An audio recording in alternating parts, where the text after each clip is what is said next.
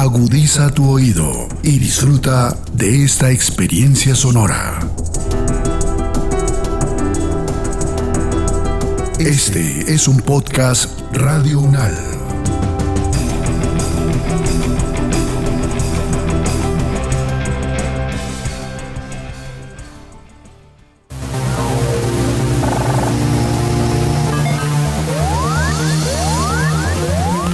Siete días en el mundo.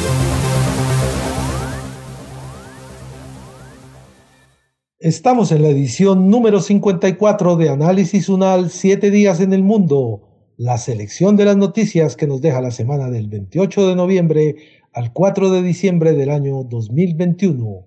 Iniciamos. Los conflictos, las relaciones entre los países, las elecciones presidenciales, regionales y legislativas, la conformación geopolítica del mundo, en un recorrido por los hechos más importantes de los últimos siete días. Siete días en el mundo.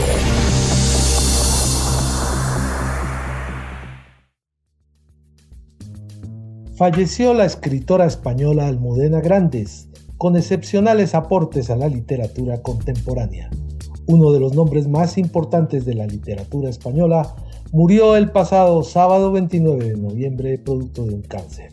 Sobre este tema conversamos con Winston Manríquez Abogal, periodista literario, director y fundador de la revista digital W Magazine. ¿Cómo fue el trato suyo con la señora Almudena Grandes? Almudena Grandes fue una excelente, o es una excelente escritora, teniendo en cuenta que sus libros permanecen. Siempre fue una persona muy amable con la prensa, muy dispuesta, muy colaboradora con, con, los medios de comunicación y que estaba muy próxima y era muy cálida con sus lectores. Eso lo veíamos en la Feria del Libro de Madrid, donde, eh, como sabemos, eh, suelen asistir los escritores a tener ese encuentro con sus lectores y firmarle los libros. Y Almudena era una de las escritoras que más atendía a sus lectores porque las colas eran larguísimas cada vez que ella iba, de los lectores que iban a que le firmara el libro, hablaban con ella, en fin era una, una señora escritora. Su iniciación con Lulú marcó un hito por ser de carácter erótico y con el paso del tiempo empezó a escribir sobre historia para que los españoles comprendieran el país. Empezó a escribir las edades de Lulú con 27 años más o menos, hacia el año 87, y por historias eh, simpáticas terminó enviando el, manuscrito a la editorial Tusquets, que tenía en aquel momento el premio La Sonrisa Vertical a novela erótica. Ella envió esa, esa su primera novela y ganó abrumadoramente y se convirtió en un éxito de ventas en España y en Europa. Fue eh, traducida creo que en principio por lo menos a 10 idiomas ese debut literario de Almudena con el mundo erótico de un adolescente, todo su descubrimiento de la sexualidad, el amor,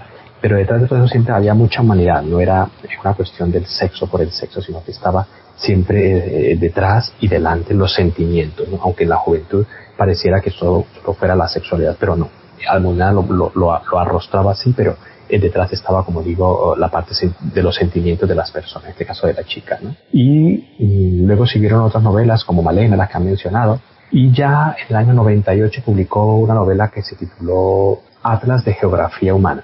Aquí ya ella fue cambiando un poco ese registro o que no fuera la línea central de lo más erótico, y ya con historias mucho más uh, ambiciosas en el sentido de que hablaban de otras problemáticas. Tengamos en cuenta que ya la escritora de 28 años que hizo la historia de Lulu ya tiene 38, entonces sus mismos intereses ya van cambiando en ella y en, y en todos los autores en general, ¿no? Y luego van pasando los años, va, se va comprometiendo con, con, con su vena histórica, ella es republicana, de izquierdas, siempre lo fue, nunca lo escondió para nada, y publicó Los aires difíciles y hacia el año 2008 publicó una novela que se titula El corazón helado. En esa novela ya ella empieza a abordar realmente la posguerra civil española. Cómo esos años grises de España después de la guerra civil y bajo la dictadura de Francisco Franco a partir del año 39, España entra en una grisura casi negrura y los efectos que tienen esas historias en algunas personas del presente los novela ella. Ya eh, eh, su, su, vena eh, historiadora aparece ahí, por supuesto, y su, sus ideas políticas desde el punto de vista de la literatura.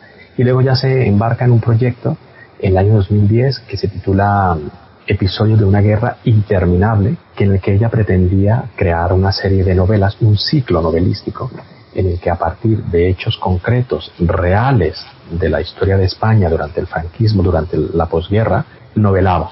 Y, entre comillas, obligaba o llevaba a los lectores españoles a conocer esos episodios de, la propia historia de sus compatriotas que estaban ocultos y que no se habían novelado tanto, digamos, se habían novelado pero no de una manera tan exhaustiva y minuciosa como ella, siempre con ingredientes sentimental. También fue muy rigurosa a la hora de la escritura. Decía ella, y, lo cito a usted también, porque de ahí saqué el interrogante, es que ningún suceso eh, de, la escritura era gratuito. Ella siempre decía que todo, tenía que, todo debía tener un porqué a la hora de escribir. Sí, ella era una, una mm, escritora de raza en el sentido de que no solo tenía una muy buena imaginación para contar historias, para narrar, sino que además conocía y exploraba los mecanismos de la escritura. Cómo lograr escribir una buena novela, un buen cuento. Es decir, la relojería. Para que un reloj funcione tiene que estar todo perfectamente alineado, ¿no? afinado. Pues en la, en la, en la la literatura y en la novela, en las novelas largas, que era el fuerte de ella, porque sus novelas eran de 600, 700 páginas. Ella dice, y yo recupero esas, esas palabras cuando me lo dijo en una entrevista hace como 10 años, que una novela larga debe ser como una, una operación aritmética, donde si se suma y se resta tiene que ser todo cuadrado. Ella no dejaba nada al azar, por lo que tengo entendido ya cuando ya se sentaba a escribir, que hay un tipo de escritor así, ya tienen la descripción de sus personajes, de todas las criaturas literarias que van a aparecer en ese libro, ella tiene esos perfiles o esas biografías. Saben si es alto, si es bajo, su pensamiento, todo lo tiene delineado. Y en la medida en que empieza a escribir, va soltando sus personajes. Y si nota alguna incoherencia más adelante, revisa el original de ese personaje que ella creó, su, la biografía de, él, y corrige automáticamente. Esto es una cuestión que hacen muchos de los muchos escritores, por ejemplo, Ken Follett es otro escritor que no deja nada al azar. Lo, el único que dejan al azar es ya la inspiración más literaria en el momento de, la escritura, ¿no? Pero lo que es el, hecho como tal, el, argumento, va hacia adelante y está claro desde el comienzo. Winston Manríquez Abogal, muchas gracias por estar comunicado con Radio UNAL. Gracias. Buen día para usted y buena semana.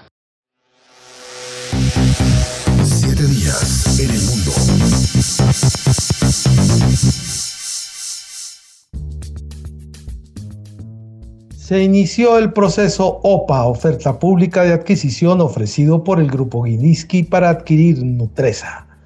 Hasta el próximo 17 de diciembre se realizará el proceso OPA, en el cual la empresa Nugil del grupo Gilinski busca el control del grupo Nutresa, la compañía de alimentos empacados más grande del país que vende sus productos en 78 países y cuya propiedad es de varias compañías del grupo empresarial antioqueño GEA. Sobre este tema dialogamos con Camilo Díaz, economista, magíster en ciencias económicas y coordinador de la Unidad de Análisis del Mercado Financiero de la Facultad de Ciencias Económicas de la Universidad Nacional de Colombia. Profesor, ¿qué tal si nos hablas un poco sobre esa oferta pública de adquisición que además desde el principio ha tenido un ribete y ha sido calificada de hostil? Lo que sucede con la OPA sobre Nutresa es lo siguiente. Nutresa es una compañía atractiva y se encuentra a, muy buen precio en bolsa. De hecho, eh, el precio que al cual ofreció comprar Nugil que es la empresa del grupo Gilinski para ese propósito, pues equivale cerca de una prima o un precio adicional contra el valor en bolsa de Nutresa eh, cercano al 40%. Eso pues obviamente convierte que esa OPA o esa oferta pública de adquisición sea atractiva para los tenedores de acciones de Nutresa, los, sobre todo los accionistas minoritarios, ¿no? Porque finalmente los accionistas minoritarios, a diferencia de los controlantes, pues no tienen eh, participación o una amplia injerencia en la toma de decisiones de, de Nutresa. Entonces eso convierte que la OPA sea atractiva. Eh, sobre la OPA hostil, pues realmente se puede decir, eh, se dice que es hostil en el sentido de que pues no fue una venta o una compra acordada con, con los accionistas, digamos, mayoritarios de Nutresas, que es el grupo empresarial antioqueño. Pero pues tampoco es hostil en el sentido de que, digamos, va a haber una compra obligada, ¿no? Cada accionista o los que tienen acciones de Nutresa o poseemos acciones de Nutresa tienen derecho a, decir si venden o no. Tanto así que ayer fue el primer día de la, del, del periodo de OPA y todavía no se han presentado ofertas de aceptación de, de ese precio que ofreció Nugit pagar por Nutresa que va a estar tasado en 7 dólares con 71 por acción y, y, se pagará pues en la fecha de vencimiento de la OPA a la TRM del día. Eso debe dar por ahí unos 30 mil pesos por acción o 30 mil 500 pesos por acción. ¿Y está cómo? La acción ayer en bolsa cerró por encima de 28 mil pesos. Sin embargo, antes de que se lanzara la OPA, la acción se estaba negociando por en, en un valor cercano a los 23 mil.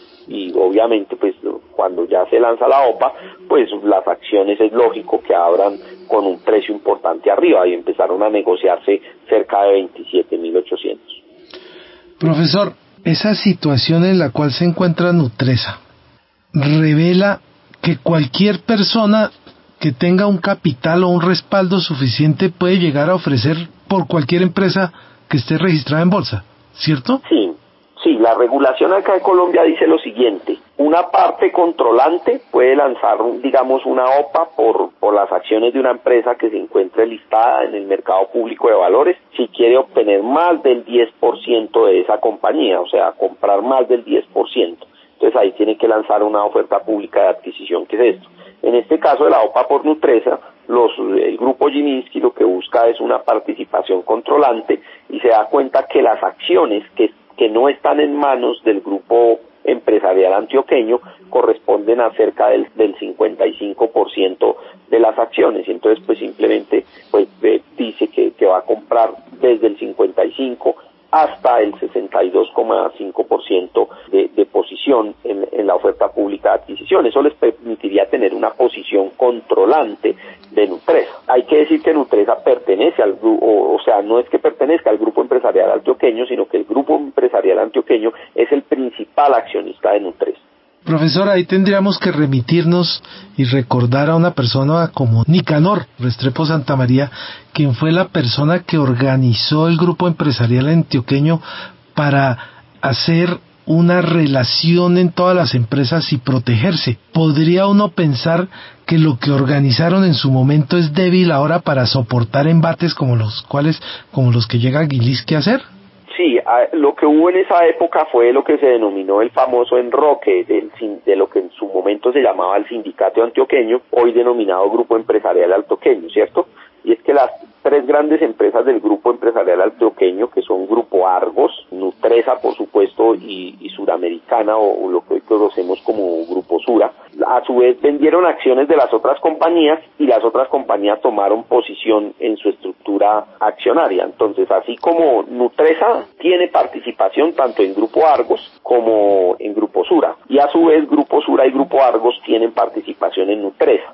Entonces, por ejemplo, quien compre Nutresa y quede controlando Nutresa va a también tener una participación indirecta tanto en Grupo Argos como en el Grupo Sura, dado ese enroque que acabamos de mencionar. Obviamente, pues para un grupo empresarial como el Grupo Antioqueño, tener de pronto dentro de la estructura a otro grupo ahí que pueda también de pronto en el futuro tratar de adquirir mayor posición accionarial en el grupo antioqueño, pues puede ser para ellos, digamos, vamos a decir, una amenaza o una debilidad. Pero pues esas son las reglas del mercado público de valores. Si una compañía está listada en el mercado público de valores, está sometida a que los accionistas vendan, ¿cierto? Los accionistas minoritarios y que por supuesto otro accionista interesado en la compañía pueda comprar en cualquier momento y a su vez vender también en cualquier momento. Profesor Camilo Díaz, muchas gracias por acompañarnos en las emisoras de su universidad. Guillermo, muchas gracias de nuevo por la llamada y a los oyentes que tengan muy buen día. Siete días en el mundo. Varios países impusieron prohibiciones de viaje contra algunas naciones africanas en medio de los temores que surgieron en el mundo luego de la reciente detección de la nueva variante de la COVID-19 Omicron en Sudáfrica y Botsuana. En siete días en el mundo conversamos sobre este tema con Claudia Vaca, farmacoepidemióloga, docente de la Facultad de Ciencias, directora del Centro de Pensamiento, Medicamentos, Información y Poder de la Universidad Nacional de Colombia. Profesora, desde la OMS se ha pedido no estigmatizar a determinados países porque les ponen el nombre a las variantes del sitio donde se ha originado y parece que eso le causa mucho problema a, a, las mismas naciones. No solamente discriminatorio, sino un poco ridículo también porque al final lo que han demostrado Sudáfrica es que tiene un muy buen sistema de genotipificación del virus y de sus variantes y además lo hace de una manera transparente, al contrario de muchos países que ni han establecido capacidades de vigilancia genómica de las variantes y además cuando hayan algo eh, mantienen en silencio sus hallazgos hasta que no confirman si la variante en realidad es relevante o no. Así que eh, están castigando la transparencia, las capacidades y además tomando decisiones un poco absurdas. Profesora Claudia, en una noticia anterior hablábamos precisamente de esas decisiones del G7 y de que en junio en una reunión ya se han comprometido a donar mil millones de dosis de, de vacunas eh, a países de África cosa que no hicieron y ahorita lo están retomando pues asustados por lo que esta variante pueda significar. Eh, le estamos dando la vuelta, eh, la espalda, perdón, a un continente que debimos haber ayudado como naciones, digamos, un poco más pudientes, no, sé Colombia, pero otras naciones sí, haberlos ayudado primero y seguramente no estaríamos en esta situación hoy en día si se les hubiera proporcionado las vacunas que en su momento se prometieron. Esta es la crónica de una de una epidemia que se que se mantiene activa por la inequidad en la distribución de las vacunas y por las decisiones que los países están tomando tanto internamente en términos de la, la inequidad como a nivel global. Yo sí creo que Colombia y muchos países que han logrado tener acceso a dosis de manera sostenida en los últimos meses debió sumarse a la iniciativa de distribución equitativa y escalonada de dosis a nivel del planeta en todos aquellos países en donde no hay posibilidades de la llegada de esas vacunas. La discriminación que se está haciendo con África pues es absurda, es incluso antilógica, antividencia, porque de haber hecho una distribución distinta de las dosis hoy no tendríamos esa presión ecológica tan fuerte que estamos teniendo desde África hacia los demás países. Y pues es una reacción tardía de los países ricos, pero también es insuficiente, no hay manera de resolver el asunto a punta de donaciones. Esto era un tema que debe haberse resuelto en sus orígenes con una, digamos, una decisión de escalonar las mismas cantidades de dosis a nivel planetario para las poblaciones de riesgo, pero sobre todo haber establecido unos mecanismos de producción e distribución que no generaran el acaparamiento que hoy estamos viendo. Profesora Claudia, ¿cómo va el proceso de vacunación en Colombia con esas dificultades que para una segunda dosis, que para la tercera dosis? Hay 50 millones de dosis, el gobierno ha anunciado que tenemos un porcentaje del 70% de la población vacunada. En realidad lo que tenemos es un 70% de población con al menos una dosis, pero aún tenemos un poco más de 10 o 12 millones de personas que ni siquiera han tomado una dosis ni han completado su esquema de vacunación. Y el gobierno de manera eh, acelerada ha iniciado la vacunación eh, de refuerzo de tercera dosis a grupos de población que pudieran no ser los más relevantes dada la cantidad de personas que aún no han tenido la primera dosis. Yo sí creo que hay una compulsión por garantizar que se utilizan las dosis que están guardadas y recibidas y muy pocos anuncios para lograr llegar, identificar y buscar como sean las personas que no han tenido ni siquiera la primera dosis. Profesora Claudia, yo quería volver sobre, sobre la variante eh, porque hay también mucha incertidumbre alrededor de lo que realmente está pasando. Se dice por algunos, eh, eh parte de algunas eh, informaciones de prensa que es muy, que, se, que es de rápido contagio y es mucho más fuerte en su contagio, pero hay personas desde África también que afirman, expertos que afirman que no hay que preocuparse tanto por esa variante porque realmente no es tan peligroso. Ustedes desde el gremio del sector científico y médico que conocen? Hasta el momento lo que sabemos es que es una variante que tiene un número muy alto de mutaciones comparada con otras variantes que ya se han identificado, más de 32 mutaciones, y esto, digamos, preocupa por ese asunto de la transmisibilidad, es decir, del aumento del contagio. Sin embargo, esto solo se puede saber con simulaciones y estudios epidemiológicos que todavía no han sido realizados. Hemos acordado quienes trabajamos en estos temas que debemos esperar por lo menos una o dos semanas a que tengamos eh, más información que nos permita saber en realidad la tasa de contagio cuánto se aumenta con respecto a las variantes que ya conocemos y también tenemos que esperar a conocer qué tanto esa, ese nivel de contagio y esas mutaciones pueden cambiar la efectividad de las vacunas. Hoy no sabemos qué eh, efecto puede tener esa variante sobre la efectividad de las vacunas, así que preferimos que tomemos con calma y con prudencia eh, este momento mientras se conocen esos dos elementos que nos permitirían saber el efecto, el potencial epidemiológico y la relevancia que pueda tener esa variante. Profesora, ¿se sabe algo sobre los costos de los 50 millones de dosis que han llegado a Colombia? ¿A qué precio las hemos comprado? ¿O eso lo vamos a descubrir y vamos a tener la sorpresa después de agosto del año entrante? Posiblemente el dato lo vamos a tener muchísimo después porque ha sido muy poco transparente la forma como se están ejecutando los recursos del Fondo de Emergencia y a pesar de que nosotros y otros investigadores de la Universidad Javeriana y del Instituto Anticorrupción hemos tratado de hacer seguimiento a la, al costo por dosis, no tenemos eh, certeza de ese valor. Así que en realidad creo que el, el peso sobre el presupuesto de estas compras de vacunas eh, lo vamos a terminar eh, pagando durante yo creo que años y décadas y al final nos, nos daremos cuenta a qué precio lo hicimos, eh, a pesar de que hoy también sabemos que la estructura de costo de producción de estas vacunas no justificarían esos precios altos. Profesora, y es que las primeras las pagamos casi a 20 dólares por dosis, ¿no? Sí, estábamos pagando entre 20 y 30 dólares la dosis. Es posible que ahora se haya reducido ese precio. Hemos observado, por ejemplo, para la dosis de Sinovac unas reducciones que estarían alrededor del 10 o 12 dólares la dosis, pero recordemos que nosotros otras vacunas basadas en tecnologías similares eh, las estamos pagando por menos de un dólar. estos precios son muy altos para el total de dosis que tenemos que usar y sobre todo a la luz de los refuerzos que posiblemente se necesiten periódicos, entre seis o meses y un año. Y esto hace completamente insostenible un presupuesto para países como el nuestro, ni qué decir para los que tienen eh, problemas económicos más severos. El gobierno de Estados Unidos pagó dosis de Pfizer a dos dólares, ¿no? Eso se sabe que ellos han logrado bajar después de que tenían dosis a 30 dólares, ¿no? 27 eh, a 30 dólares. Profesora Claudia Vaca, muchas gracias por acompañarnos en Radio UNAR. Muchas gracias, un abrazo a todos.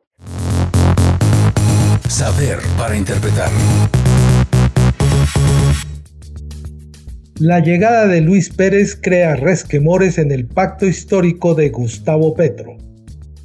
El exgobernador de Antioquia y exalcalde de Medellín, Luis Pérez, un curtido dirigente político de arraigo liberal, se ha convertido en la manzana de la discordia dentro del pacto histórico, como se ha calificado a los sectores políticos que han decidido unirse a la causa de Gustavo Petro de cara a las elecciones del 2022.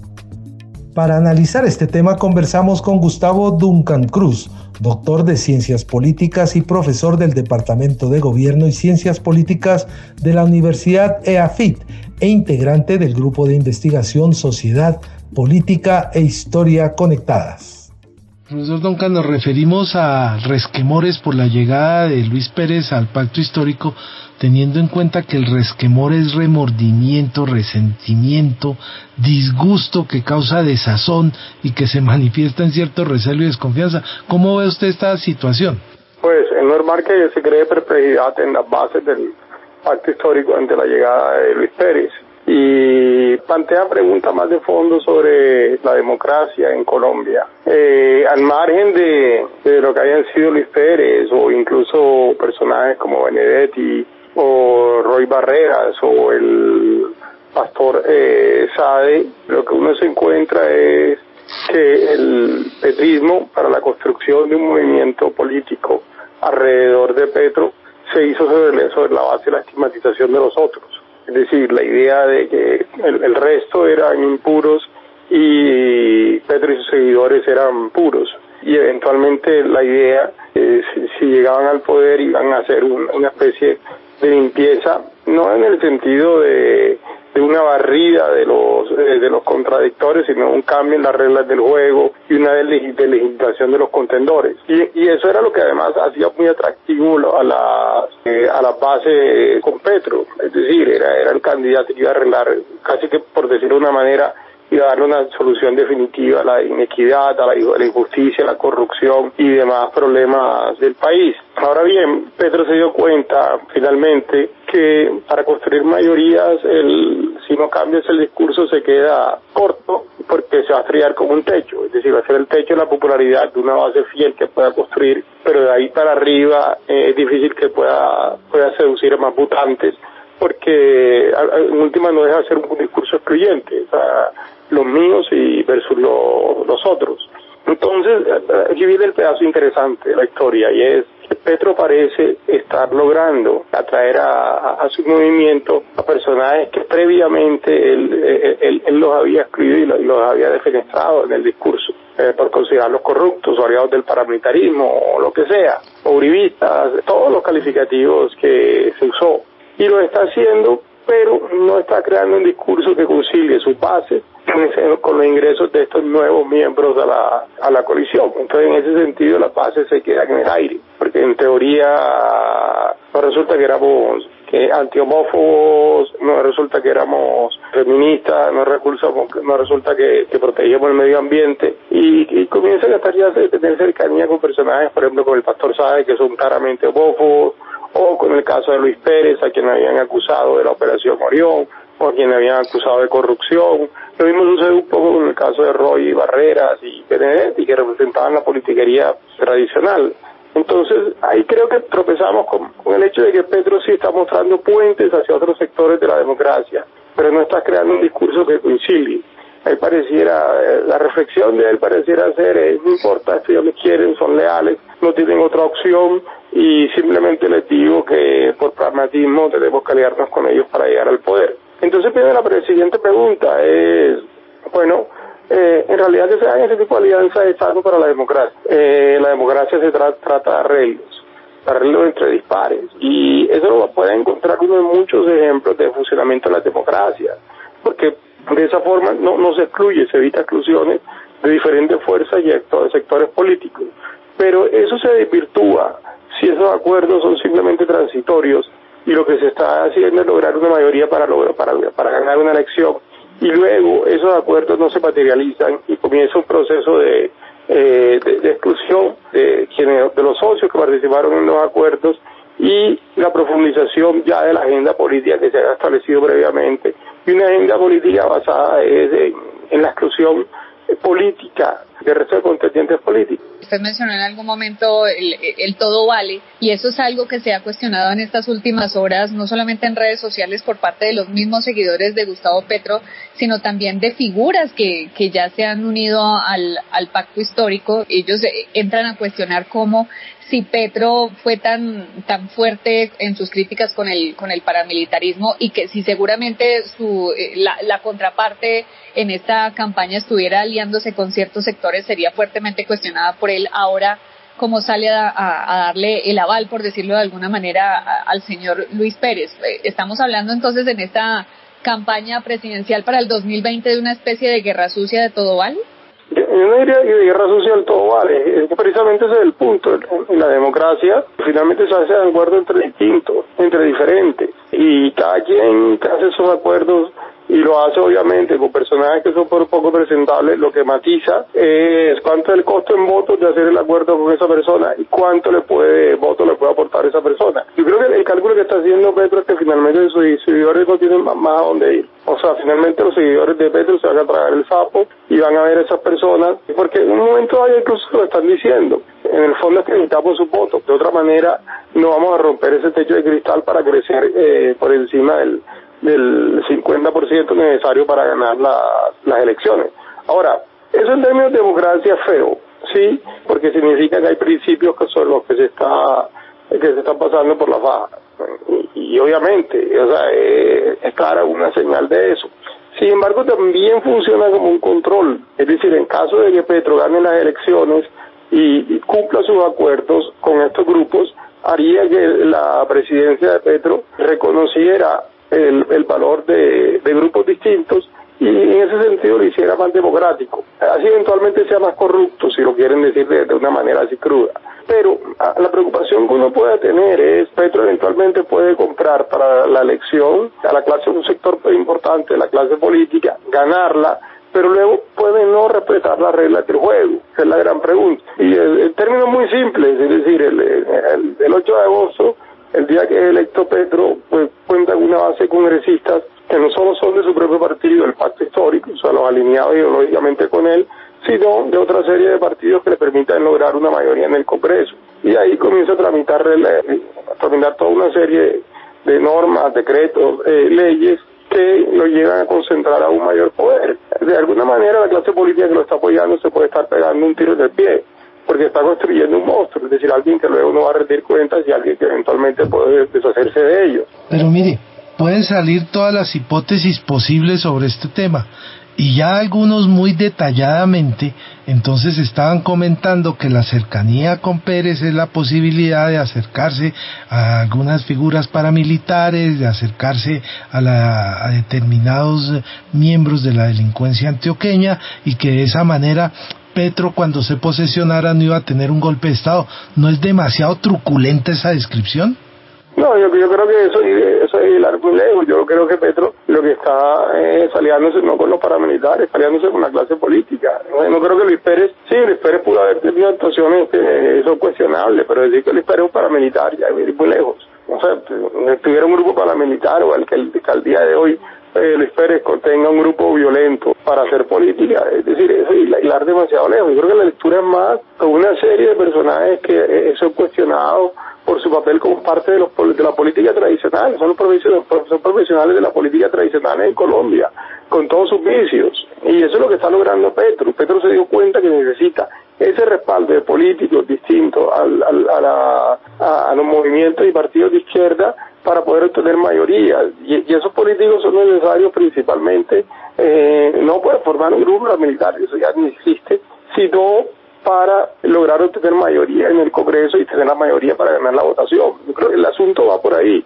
El problema es que son impresentables para su propia, para sus propios seguidores porque durante décadas se ha dedicado a denunciar a esta clase política y al día de hoy va y resulta que salía con ellos porque sabe que es la forma de ganar.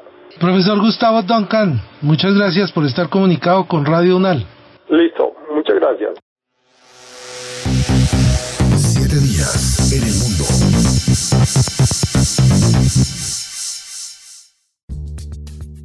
La Unión Europea debatirá la vacunación obligatoria. Ursula von der Leyen secundó las iniciativas que se revisan en varios países para imponer la vacunación obligatoria en la Unión. La presidenta de la Comisión subrayó que el Ejecutivo Comunitario no tiene competencias para introducir esa obligatoriedad, pero considera entendible y apropiado liderar esta discusión ahora. La dirigente comunitaria recordó que aún hay un tercio de la población europea, es decir, unos 150 millones de personas que siguen sin vacunarse. No todas esas personas pueden ser vacunadas porque muchos son niños, pero la gran mayoría podría hacerlo, señaló la señora von der Leyen. Sobre este tema conversamos con Jorge Cortés, infectólogo y profesor de la Facultad de Medicina de la Universidad Nacional de Colombia. Profesor eh, Jorge, ¿qué opina usted que forma parte del cuerpo médico de una facultad de medicina de que sean autoridades políticas las que decidan si se debe vacunar obligatoriamente? ¿Cómo debemos asumir ese debate alrededor de la vacunación obligatoria? Pues yo personalmente creo que es bueno que el debate sea abierto, es decir, que nosotros como sociedad, como usted estaba contando que hacen los alemanes pues los europeos, abran ese debate justamente, es decir, miren cuáles son sus propias posturas frente a eso. En general, digamos que para decir que es obligatorio, pues se invocan los derechos de la de las personas, los derechos a la salud y los derechos a la vida por parte de la comunidad y que en principio podrían primar sobre los derechos eh, individuales a la hora de, decidir algo. Si yo decido algo que tiene un efecto sobre la salud de los otros, pues eh, puedo estar limitando eh, los derechos de los demás más y por lo tanto el Estado podría eventualmente entrar a limitar mis derechos. Pero también hay que entender el contexto en el cual eso sucede. En Colombia en general eh, los grupos antivacunas siguen siendo afortunadamente relativamente pequeños. Cuando usted mira la mayor parte de las encuestas de padres de familia, las encuestas que han salido de, de vacunación, lo que usted ve es que la proporción de personas que en algún momento dirían no me voy a vacunar porque no creo en la vacuna, porque la vacuna es una cosa fantástica o creo que hay una confabulación de las de las industrias para que yo eventualmente me llegue a vacunar es un porcentaje pequeño que puede llegar a ser al 10% o algo así. En Alemania, eh, una encuesta que mostraba la, la semana pasada la Deutsche Welle mostraba, por ejemplo, que los antivacunas en Alemania pueden llegar a ser el 25% de la población. Eso pues lo que quiere decir es que los porcentajes de población que podrían llegar a negarse a la vacunación pues son mucho más grandes y eso es un poco lo que se ve en las protestas que se ven en Holanda, en Berlín, bueno, en las ciudades europeas. Pero hay algo de fondo común a lo que sucede en Alemania y lo que sucede en Colombia en el sentido en que cuando se miran las encuestas, cuáles son las personas que son antivacunas, lo que se ve es que son personas que tienen menor eh, nivel educativo y que tienen niveles o ingresos económicos más bajos. Es decir, que ese pensamiento si usted lo quiere llamar de alguna forma mágico, está asociado con eh, pureza y está asociado con desigualdad y está asociado con falta, falta de educación. Entonces, de nuevo, aquí por una cosa más tradicional, todavía los, los antivacunas no son un grupo muy importante, pero va creciendo. Pero finalmente lo que reflejan estos, estas encuestas es que el problema es la educación. Y yo personalmente sí creo que eso es lo que falta. Lo que falta, en mi percepción, no es que la vacuna sea obligatoria, sino que le contemos a la gente con lujo de detalles en realidad. Por qué las vacunas son buenas, de dónde vienen las vacunas, cómo aparecieron las vacunas. Una proporción de la gente que, que no quiere vacunarse no cree en las vacunas porque creen que salieron muy nuevas, que salieron muy rápido y que por lo tanto, pues como así que una vacuna aparece de un día para otro pero en la vida real las vacunas que estamos utilizando no son nuevas, son producto de investigación de 20 o 30 años de trabajo en grupos muy serios en Europa y en Estados Unidos. La vacuna de Pfizer es una vacuna que hizo en compañía con eh, BioNTech y BioNTech es una compañía de, de Mainz, de Maguncia, eh, que fue fundada por un profesor de oncología de la Universidad de Mainz. Y Moderna, que ahora todo el mundo conoce, es hecha por una compañía por un profesor eh, que fundó su compañía y era un profesor de Harvard. Entonces, estos no son productos que aparecieron de la noche a la mañana, son productos que llevan 20 o 30 años de investigación, pero que la gente no sabía que estaban ahí. Entonces, esa educación de contarle a la gente de dónde vienen las vacunas, por qué funcionan, de dónde salieron, cómo se hacen los ensayos clínicos y por qué realmente sirven y por qué le ponemos tantas bolas a la hora de la seguridad de la vacuna, es algo que nos ha faltado. Entonces, eh, y probablemente ha faltado en, en Europa adicionalmente también. Entonces, yo personalmente creo que ese debería ser el esfuerzo fundamental, aunque por supuesto, finalmente también hay otras estrategias en las cuales la, la vacuna no es obligatoria, pero usted puede restringir el acceso a personas que no tienen la vacuna, porque finalmente, como decía al principio, lo que usted está tratando es de primar eh, el derecho a la gente de estar segura en los espacios donde se mueve y si alguien no se ha vacunado pues potencialmente podría significar un problema de seguridad para esas personas que están en la comunidad. Profesor eh, Jorge, esa discusión, usted que hace parte, como lo anotó Guillermo ahora, del, del, del sector de, de la salud, del sector médico, eh, y en las facultades incluso de medicina, ¿esa opción se, se ha planteado de alguna manera en Colombia de llegar a pensar en que sería necesario hacerla eh, obligatoria, se ha dilucidado o simplemente se ha quedado en, en algo que está ahí en otros países pero que no nos toca a nosotros? Pues en realidad creo que, que, el debate no se ha dado ampliamente. Cuando hace un año cuando empezaron a, a, sacar las normas, la ley de la vacuna, pues en realidad en algún momento pasó la ley de la vacuna como algo eh, voluntario. Eh, eso fue como lo planteó, pero en realidad usted ve que el debate no se planteó y no se dio digamos que no, yo creo que como sociedad lo que debemos hacer es plantear el debate y poner, hacer lo que ustedes en realidad están haciendo y es poner sobre la mesa los puntos de vista para que nosotros como sociedad digamos, ok, lo que nos conviene como sociedad es hacer esto o aquello. en un sentido de que la sociedad ilustrada en el conocimiento diga, oiga, lo mejor que podemos hacer es, es esto. Profesor Jorge Cortés, muchas gracias por acompañarnos hoy en Radio UNAR. Muchas gracias a usted por la invitación, Guillermo, Jaro, y si no volvemos a hablar, una feliz Navidad a todos y un abrazo a los oyentes. Siete días en el mundo.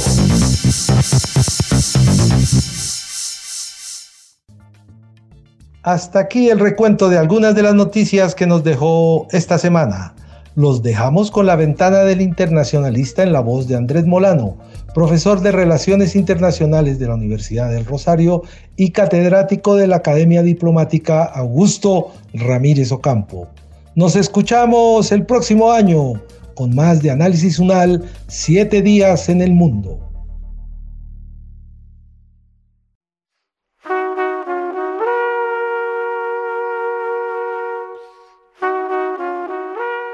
Es La Ventana del Internacionalista, un lugar para mirar lo que pasa en el mundo y ver el mundo pasar. Hubo un tiempo, pero ya no, cuando la diplomacia era cosa relativamente simple, o no tanto, pero casi. La negociación permanente e interminable entre estados para evitar la guerra y conseguir la paz, como la definió el canciller de hierro alemán Otto von Bismarck. Por supuesto, la diplomacia sigue siendo eso, y entre más alto se escale en la cadena alimenticia de la política internacional, sí que lo es. Pero la diplomacia contemporánea es muchas otras cosas y en todo caso, aún en su noción más estricta, ya no es lo que era. Para empezar, hace rato que la diplomacia ha dejado de ser exclusivamente una actividad de los estados. Buena parte de la diplomacia está actualmente intermediada, por ejemplo, por organizaciones internacionales, que son legión desde la ONU hasta la Organización Internacional del Vino, conformadas por estados, pero distintas de ellos con su propia burocracia, sus propias agendas, sus propias ideas y discursos, con su propio poder, cabría decir, y con sus propias limitaciones. Pero están también todas las diplomacias paralelas, que a veces convergen y otras compiten con la diplomacia estatal, la de las grandes corporaciones. Microsoft tiene un vicepresidente para asuntos de Naciones Unidas la de las organizaciones cívicas, tanto locales como transnacionales, que tienen un protagonismo particular en temas como los derechos humanos y cada vez más el medio ambiente, la de las unidades subnacionales, como las ciudades o, para citar un ejemplo, las comunidades autónomas españolas. Y están además las diplomacias con adjetivo, como casi todo hoy en día la diplomacia ambiental, la diplomacia científica, la diplomacia sanitaria, la diplomacia deportiva, la diplomacia gastronómica, gastrodiplomacia, dicen algunos, la diplomacia cultural. Y como la diplomacia intergubernamental no basta, hace rato llegó para quedarse la diplomacia pública que hacen los gobiernos para, con y a través de interlocutores, audiencias y escenarios no tradicionales. Como van las cosas, muy pronto habrá incluso metadiplomacia la diplomacia en el metaverso, en el mundo virtual poblado de avatares que interactúan de todas las formas posibles, lícitas e ilícitas, lucrativas y ociosas, en solitario o en grupo, y que acaso encarna, aunque cibernéticamente, la versión distópica del elogio del hombre y de la humanidad del filósofo renacentista Giovanni Pico de la Mirándola, la posibilidad de que los individuos lleguen a ser lo que quieren y alcancen lo que desean. El pionero ha sido Barbados, el microestado caribeño, que además recientemente ha destronado a la reina Isabel II de Inglaterra como jefe de Estado, muy diplomáticamente, para decirlo del modo más apropiado, sustituyéndola por una presidenta, eso sí, sin abandonar la mancomunidad británica de naciones. ¿Acaso por coincidencia o con toda intención? Casi al mismo tiempo, Barbados ha anunciado la apertura de una embajada virtual en Decentraland, que le permitirá, según el gobierno, además de prestar los servicios consulares a través de ese entorno virtual, comprar terrenos en esos mundos ficticios. Parece cuento de ciencia ficción, en efecto, o de diplomacia ficción, otra más para el abundante catálogo de diplomacias con adjetivos, para ser más exactos.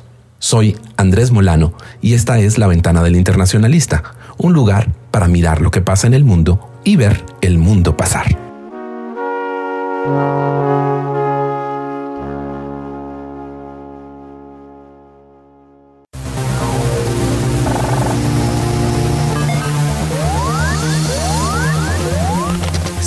En el mundo.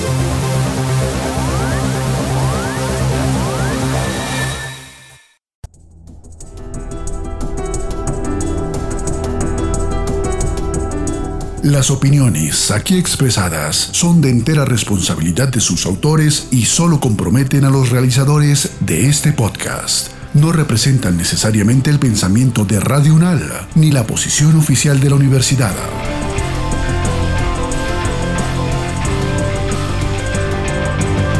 Este y otros podcasts en nuestro sitio web podcastradio.unal.edu.co. Síguenos en nuestras redes sociales. Nos encuentras como Podcast Radio UNAL, Universidad Nacional de Colombia, proyecto cultural, científico y colectivo de nación.